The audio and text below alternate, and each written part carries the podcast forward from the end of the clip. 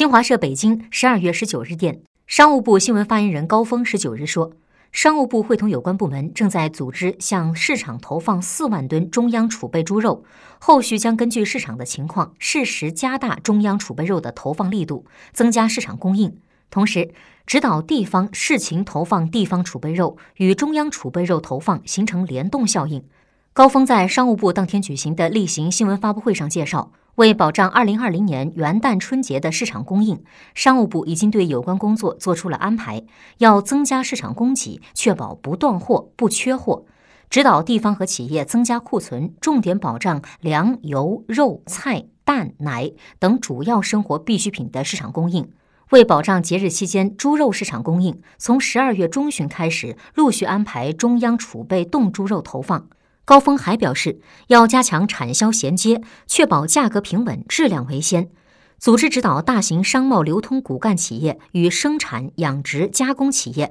开展产销衔接，加强与产地的联动，优化供应链结构，提高供应链的效率。另外，要加强市场监测，强化信息引导。商务部已经启动了猪肉市场的监测日报制度，在春节期间还将启动三十六个大中城市生活必需品市场监测日报制度，密切关注生活必需品市场供应，特别是猪肉市场供求和价格变化的情况，及时发布市场信息，稳定市场预期。